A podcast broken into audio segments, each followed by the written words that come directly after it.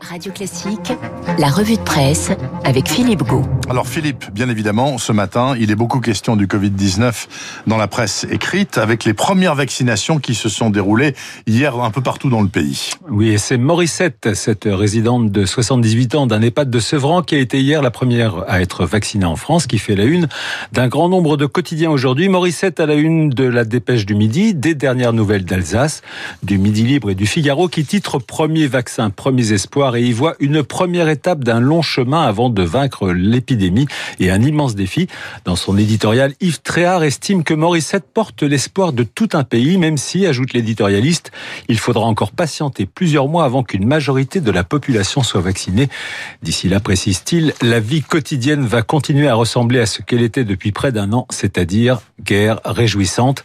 Des réserves émises également par Libération qui voit un vaccin pic-pic et polémique, c'est le titre du quotidien qui note que la priorité priorité accordée aux résidents des EHPAD par rapport au personnel soignant ne fait pas l'unanimité au sein du corps médical.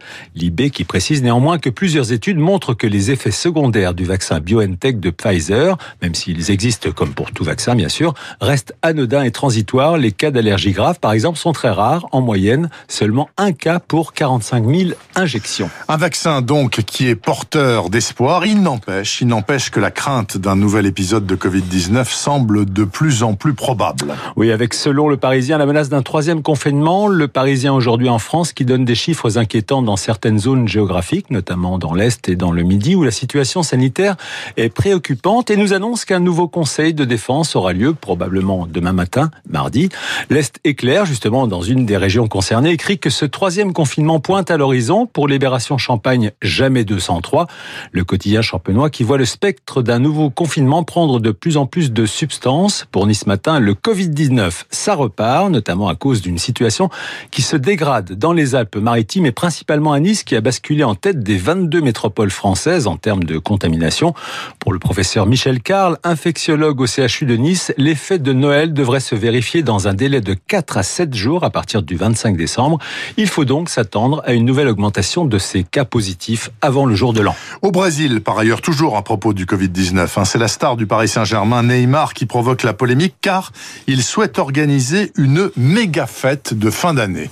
Oui, imaginez Bernard, plus de 500 invités rassemblés, certes dans une propriété de près de 10 000 mètres carrés que possède Neymar près de Rio pour fêter la fin de l'année 2020, mais dans un pays comme le souligne l'équipe, qui est le troisième le plus touché par la pandémie de Covid-19 après les États-Unis et l'Inde. Déjà 190 000 morts, 7 millions et demi de contaminations au Brésil, ce qui fait dire au quotidien sportif que c'est la fête de la discorde, alors que le Parisien aujourd'hui en France estime que le réveillon de Neymar pose question. C'est le moins qu'on puisse écrire, même si la star du PSG, déjà testé positif en septembre, estime tout, tout faire pour sécuriser sa fiesta.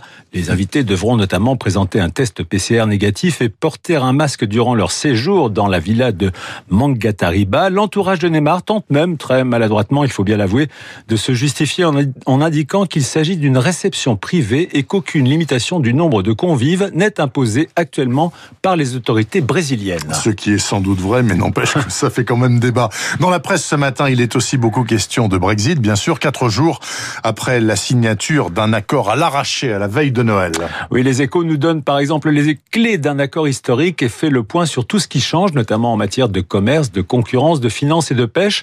La Croix titre sur le passage à la pratique de ce Brexit et nous explique comment le Royaume-Uni et l'Union européenne vont devoir désormais s'adapter aux nouvelles règles. La Croix nous explique par exemple ce qui changera en matière de coopération judiciaire et policière. Ainsi, la Cour de justice européenne ne pourra plus intervenir dans les affaires britanniques, on s'en doute, même si un nouveau cadre de coopération sera mis en place notamment pour lutter contre la criminalité transfrontalière et le terrorisme. Pour certaines régions françaises, cet accord, c'est plutôt une bonne nouvelle. Ainsi, l'indépendant, le quotidien de Perpignan, voit dans ce Brexit négocié une économie catalane soulagée. Cela concerne principalement pour la région l'exportation des vins locaux au Royaume-Uni et bien sûr l'accueil de très nombreux touristes britanniques. britannique. Et en fin d'année, bien sûr, les journaux nous proposent souvent des bilans, des listes.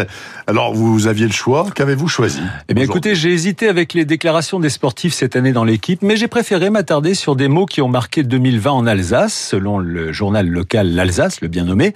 Premier mot, évidemment, le masque, propulsé sur le devant de la scène et du visage par la crise du coronavirus. Il y a également Fessenheim, dont la centrale nucléaire a définitivement cessé sa production le 29 juin, suscitant, selon le quotidien, une vague d'émotions parmi les salariés. L'Alsace qui précise qu'il ne restera plus que 66 agents EDF sur place en 2025, lorsque débutera le démantèlement du site. Et puis il y a également le mot session, comme celle du Parlement européen de Strasbourg, qui n'a siégé que deux fois cette année au lieu des 12 sessions prévues par les traités européens.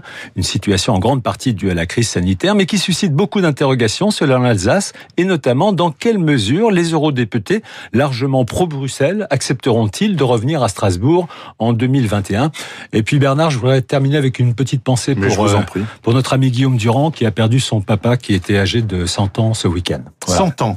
Voilà. Quel âge magnifique en tout cas. En tout cas, on a une pensée bien sûr pour Guillaume Durand, où qu'il soit, s'il nous écoute, et on lui souhaite une très bonne fin d'année. Merci beaucoup en tout cas, Monsieur Go. À demain. À demain. pour une autre revue de presse. Il est 8h39 exactement. Suite et fin de cette matinale sur Radio Classique, matinale du lundi matin. 15 minutes avec.